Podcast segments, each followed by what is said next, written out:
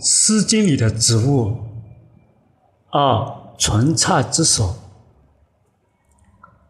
纯菜，纯科睡莲科，多年水生草本，具根状茎，分布于池塘、湖泊和泽泻地。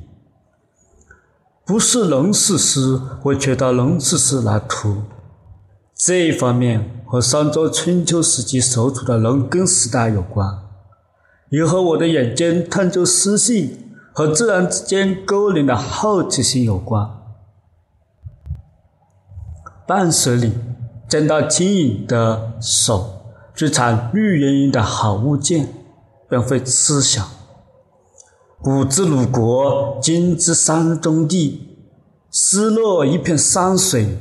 有博采之手，似乎生活是轻快的，有妙趣的，叫人想来，这样的生活该是好生活。好生活不完全由富贵贫次、得福心态。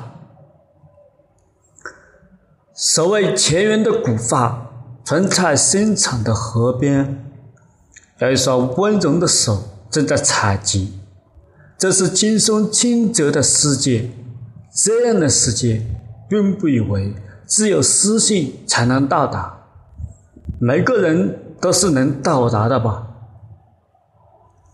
植物学的资料里，纯菜和睡莲科水生树生草本植物，自古以来都是蔬菜中的珍品，嫩茎叶可控食用。